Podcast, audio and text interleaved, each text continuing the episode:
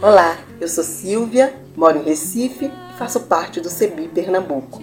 Atualmente, eu também estou compondo o Conselho Nacional do CEBI. Eu estou muito contemplada com essa iniciativa do CEBI de nos acompanhar durante a quaresma com momentos diários de reflexão e oração. Nestas reflexões, estamos sendo iluminadas, iluminados pelos textos indicados no lecionário ecumênico. Então, reconheci diante de ti o meu pecado e não encobri as minhas culpas. Eu disse: Confessarei as minhas transgressões ao Senhor, e tu perdoastes a culpa do meu pecado. Salmo 32, no verso 5.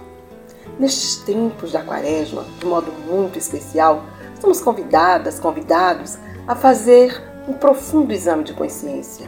Perguntar sobre a nossa caminhada, nossas escolhas, nossos pertencimentos. Se você fizer o bem, não será aceito.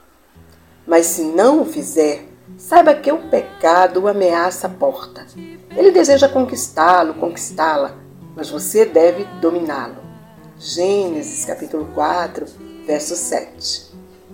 Vamos aproveitar este tempo favorável de preparação para a Páscoa, passagem para uma nova vida com a justa paz, e reconhecer às vezes que não nos comprometemos com a construção do bem, que não nos comprometemos com a desconstrução dos projetos que fazem mal a cada qual de nós e a tudo que vive.